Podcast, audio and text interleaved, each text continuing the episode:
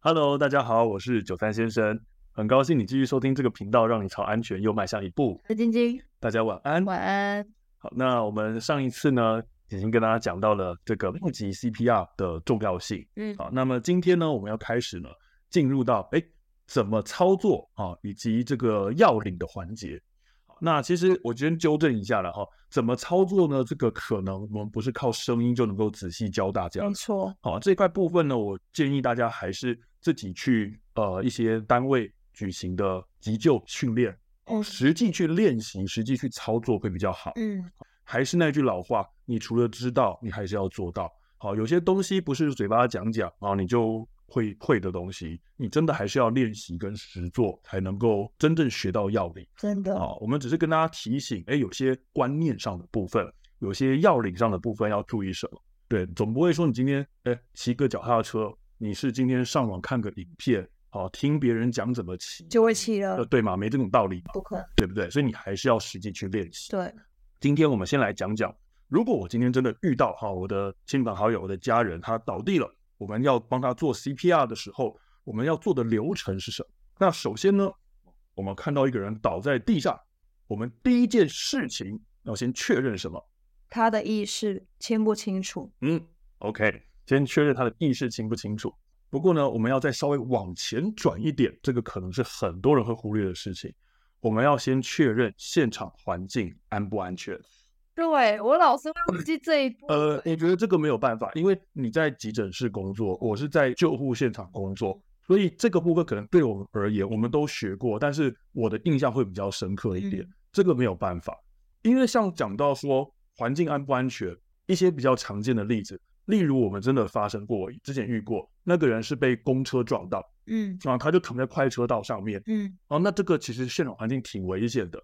我们就要先想办法把安全环境营造出来。哦，所以呢，我就是把我们救护车要停在那个就是车子来的方向，哦，帮我们打一下。嗯，而你一般民众的话，不见得有这样子的能力跟方法，可能你就要斟酌一下。我但把是还是得确认现场是否安全。是的，是的。如果现场安全，或是你能够制造出一个安全的环境，你再去救他。嗯也有另外一个情况，像我们上次呃跟大家谈到一氧化碳中毒，那也是类似的情况。哦，对，如果你进到一个一氧化碳充满一氧化碳的环境里面，你在里面帮他压 CPR，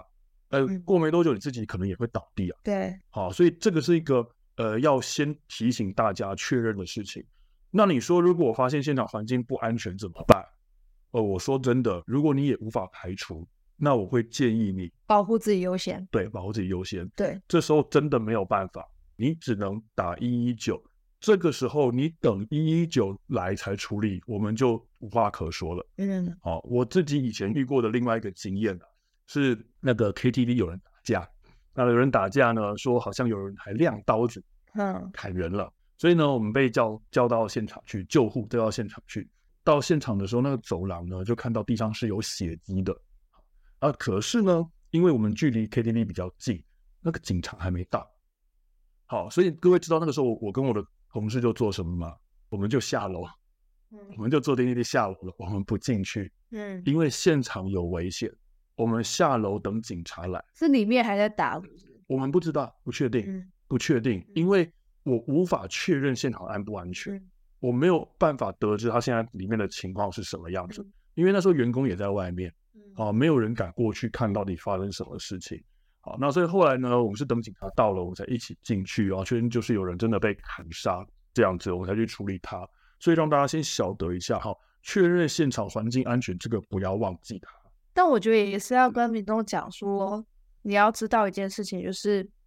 如果你不确定现场到底安不安全，你都把它当危险，嗯然后这个时候你保护你自己，其实完全没有错的。是的，如果事后真的就是这个人，嗯，可能延误就医啊，或者是嗯说因为这件事情比较晚了，你也不要有任何的呃愧疚感，因为保护自己比救别人还重要。老实说，这件事情是这样。没有错。呃，上一次在讲到一氧化碳中毒应变那个时候，也有跟大家提到，这种情况下你无法确定现场安全，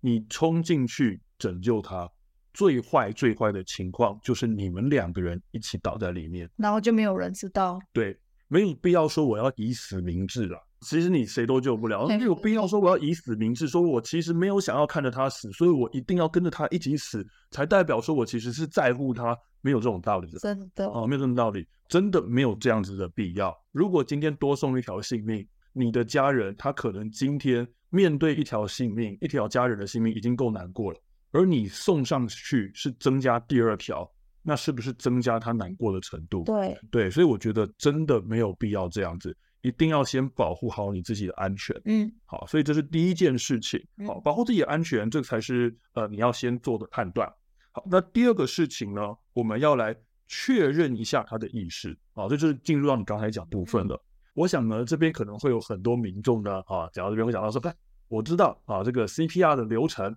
来，那我要问问一下各位，你印象当中到底是叫叫 A B C，还是叫叫 C A B，还是你根本不记得有这种东西，根本不知道这种东西？我每次在上课问人家都说，哎，你记得的是叫叫 A B C 呀、还是叫叫 C A B 呀、哦，我发现呢，大家回答都会不一样。嗯，那我都会跟大家讲，其实呢，不管你记得是哪一个，请忘掉它。我们教民众版本的，就是叫叫叫 CD，嗯，好，叫叫 CD。第一个叫就是你讲的，我叫他确认意识；第二个叫是求救；第三个 C 就是 CPR 胸外按压；那第四个 D 就是我们讲的 E AED。对，啊，其实基本上民众版本就是这样子。后面我们会再跟大家解释为什么会有以前那个 A 跟 B，那现在为什么没有了。我们今天先把重点锁在前面两个叫，第一个确认意识。我们上次在讲到这个电话报案的时候，是，有跟大家提到了确认意识的时候，其实这时候我们要你确认哪两件事情？第一个，病人叫不叫得醒，第二个事情是病人有没有呼吸，先帮他看一下说，哎，他有没有意识跟有没有呼吸，因为呢，这个是对于民众而言，他能够简单他做得到，而又快速确认他是否需要急救的办法。对，那有些人可能会想说，哎，有没有要量脉搏？哦，那我跟各位说一下，我们没有要求民众你要去量脉搏，这是因为量脉搏说真的没有大家想象那么简单了、对，哦，其实说真的，你没有训练过，你很容易摸错。没错，你摸错呢，不是说那种哎，诶我摸哎，诶怎么摸不到脉搏？嗯，哦，不是这种摸错哦，是你会在紧张的情况之下，你把你自己手指上的波动误对以为你摸到脉搏了没错，啊，那个殊不知是自己手抖，你以为它有脉搏，结果没有，对，那才是糟最糟糕的情况。好、因为呢，以前呢，我做救护训练的时候，我们那个教官有跟我讲，他说呢，啊，你不要说那个一般民众，你去那个操场跑个十圈，跑得气喘吁吁，然后呢，你再把你两只手指头放在桌子上面，你会发现，哎，桌子有脉搏，哎，对，但是因为你很喘、对，很紧张的时候，其实你那个波动，及血管的波动，你很容易误判就。是末梢都已经被充盈到一个你都可以摸得到它的膜，对，没错。所以为什么我们会跟民众讲说，说你民众你不要摸脉，我们就看你的意识叫不叫得醒，跟你有没有呼吸就好。这很简单，就是你叫有没有叫得醒啊？叫不醒你就看他的胸口或者是肚子有没有起嗯伏，其实就看这两件事情啊。这两个类型就好。没意识不代表没呼吸啊，对，因为他可能今天喝得太醉，嘿啊，可能会会没有意识。或者是他因为疾病的关系陷入昏迷，嗯对但是他其实并没有走掉，他是的呼吸，所以这两件事情都达成，就是我没有意识，对啊，然后没有呼吸对，这时候我们就会请民众直接压 CPR 了。是，好，那我们当然是救护人员，我们还会量脉搏。那刚刚讲的这是不一样的情况，嗯民众就看这两件事情，其实很简单。嗯，好，那我们在讲到说看他有没有意识的时候啊，呃，这里也要提醒一下大家，我们通常会是建议说你去拍他的肩膀、双肩，双肩，要提醒大家不要去摇他。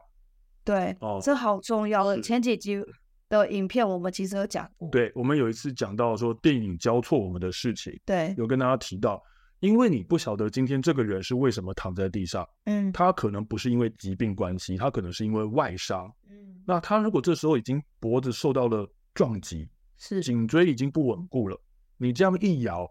哦、可能把它从没事摇成有事。对，所以呢，千万不要像电视剧上面演的那个样子，把人抓起来摇，他说：“哎，你有没有事啊？醒醒啊！”不要做这种事情。不要就是增加让颈椎脱位的事情，没错，所以其实我们是轻拍他的肩膀，然后出声音去叫他，是这样就好了。就拍他的双肩，没错啊。那如果他今天呢，诶，会会动，呃，还能发出声音，嗯啊，那就算是没事，不一定要他眼睛睁开来看着你哦，嗯不一定，只要他还能动，还有声音啊，这个都算是哎，他还有意识，是只是他可能就是很昏是啊，叫不醒这样嗯子，叫他发现没有意识啊，通常啊，救护人员还会做捏肩膀的动作，嗯哦，就给他疼痛刺对，激，沉重刺激，因为有时候拍肩膀可能，哎，他真的昏得很深，哦，不见得有反应，所以会大力去捏他的肩膀，是哦，让他有个痛感嗯啊。那有有些人这样一痛啊，他就会有动作，是所以这是第一个要注意的事情。那第二个呢，如果他今天哎真的都不会动，那就像你刚刚讲的，我们看呼吸。对，那有些人会想说，哎，是不是像电视剧一样啊，把那个手指放在放哪鼻里？孔下面旁，边下面，然后还有拿镜子，拿进去有没有雾气？往哪后去哈。对，其实我觉得这几个方法呢，我也不知道怎么讲，拿镜子这个方法哈、我就觉得还蛮特别、蛮有趣的啦。可是呢，我们都讲的方法更简单，就是说你看他胸口有没有起伏，对哎呀，其实会比较快很啊，快，会比较快。几秒真的，对，因为那个时候其实是比较分秒必争啦，啊，其实这会比较快，你就看他胸口、肚子有没有起伏就好了。你手放上去也是可以的，那有起是伏你肯定知道。对你紧张看不出来，但手一放在胸口上或肚子上，有没有起伏很好判定。对啊，啊，你不要那个这种就是这种确认都没有做，就急着压 CPR 哦，那说不定人家只是睡着了，你一压下去就发现说，哎呦，这个人被你救活了，哎，我跟你讲，我要讲一个真实事件。嗯，那时候我刚到急诊室，好像才一年多两年吧。是然后那时候突然就是讲说，那个某个病房要下来一个那个英卡，可是为什么病嗯房要、要来我们这边急救呢？因为呢，他到我们急诊室隔壁的电脑断层做检查，就突然的没有没有了意识，是，所以就赶快转个弯儿，然后就进来我们的急救室，就啊，OK，一进去我，因为当时我是是我的位置就是要负责 CPR 的人，跟医生一起做 CPR 的人就对了。那我一进去的时候，我想说奇怪，他这个脸好怪，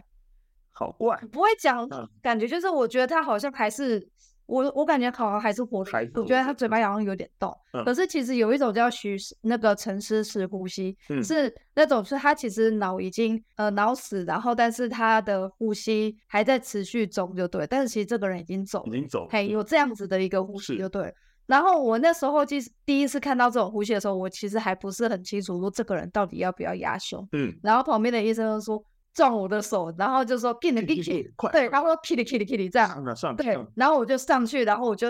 准备压，嗯才压低一下，那个病人他就 他就他就这样子低吼一声，然后眼睛就张开，嗯，我也吓一跳。对其实那个人后来我才知道他是埃默的病人，哦，所以他其实很憔悴，嗯然后被我这样一压压吓到痛醒，嗯，所以我那一天其实我自己也有嘎丢，你知道吗？嗯所以我也去了几次的那个行天宫学嘎的，真的很不 好受。然后，嗯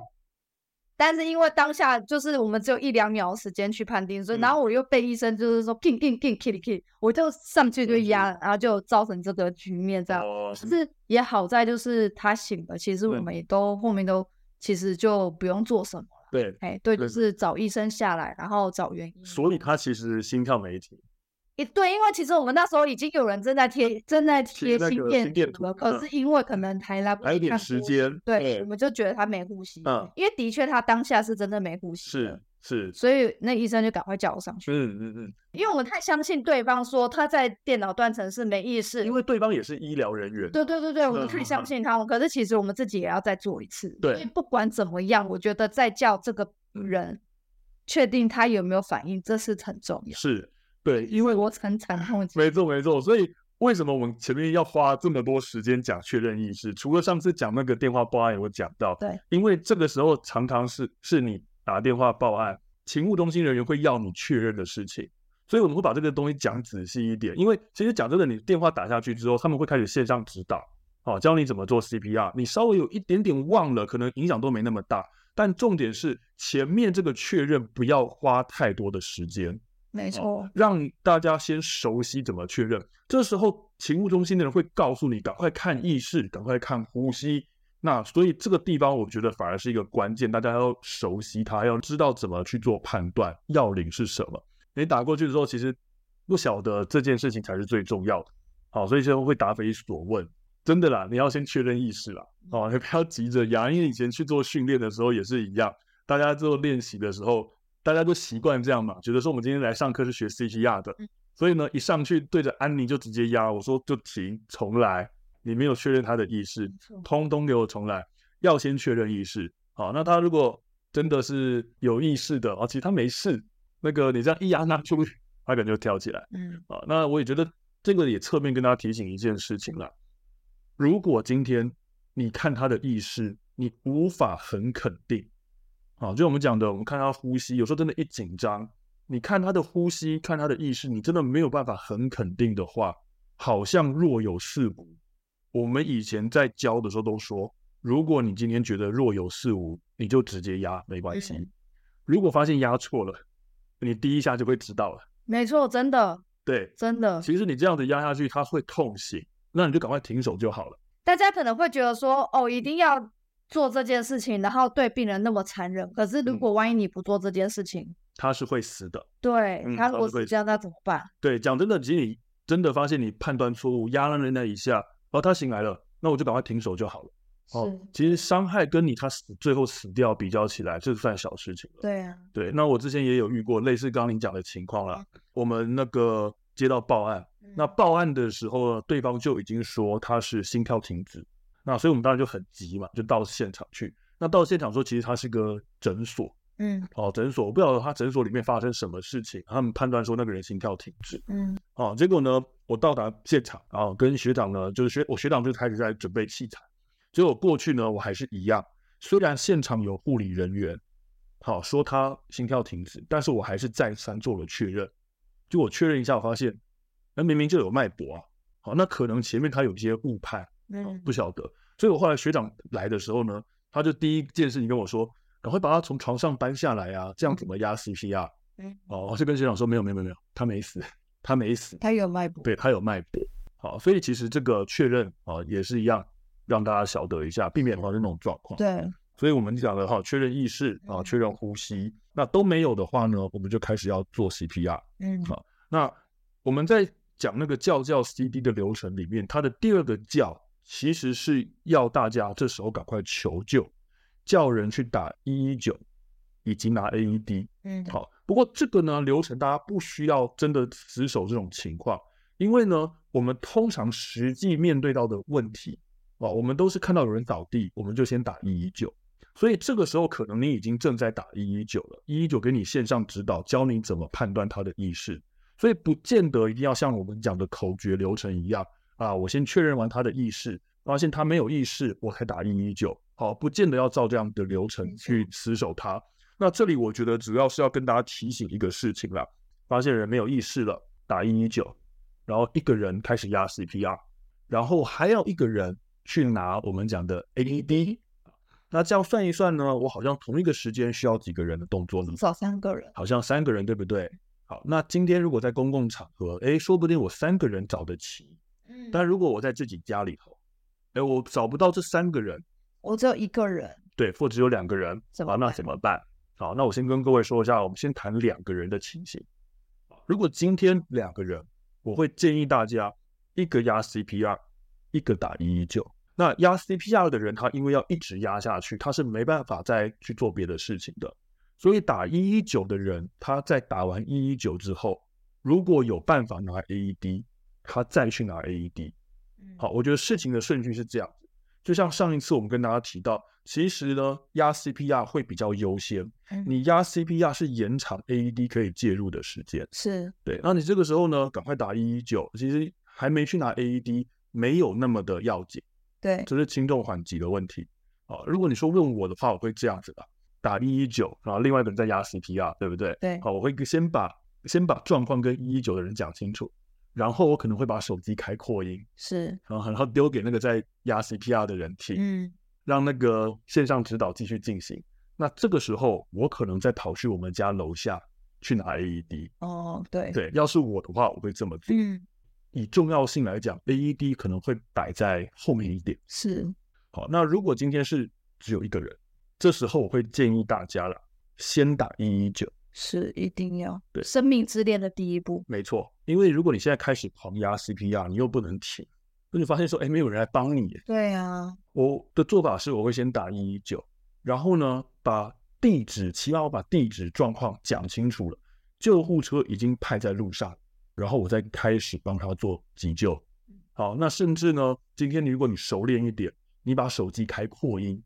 你就不用手拿手机了。一一九拨出去之后，你就开始同步帮他做 CPR。这是如果你熟练的话，你也可以做到这样子去抢时间。啊，只是呢，如果没办法的话，记得一一九要先打，对，打了一一九之后，其实后面啦有一些事情，那个我们有机会再跟大家分享。像这种救护的情况，我们除了希望你压 CPR 之外，如果有多余的人手，我们希望你怎么去帮助我们的救护车赶快抵达现场啊，这是有些要领可以做的。那我想这个有等到我们这次的主题结束之后，有机会再跟大家一一分享。嗯，好，对，所以我想呢，我们快速的复习一下今天谈的事情。第一步，先确认现场环境安全，保护自己优先，是的。第二个，哦，我们要确认他的意识，用双手去拍他的双肩，是的。如果有反应，那就没事；如果没反应，我们就要做。确认呼吸，看他的胸口或者是肚子有没有起伏，然后呢，第三步，叫人去打一一九，以及去拿 AED。是所以呢，我想我们今天呢，先把叫叫 CD 这个流程前面两个叫跟大家分享完毕，它的一些重点以及要领。嗯，那我想呢，我们今天呢就分享到这边。嗯，那希望呢今天的分享内容对大家的安全有所帮助啊、呃那如果各位有从这一集获得收获的话呢，请大家给我们五星好评或者是小额赞助，对我们都是莫大的鼓励。也欢迎多多提问哦，我们会以你的问题当做下一次的主题。另外如果想看精华影片版的话，可以到 YouTube 搜寻九三先生，按下订阅，我们会在一周之后发表新影片。今天就先分享到这边喽，下次再见，嗯拜拜。拜。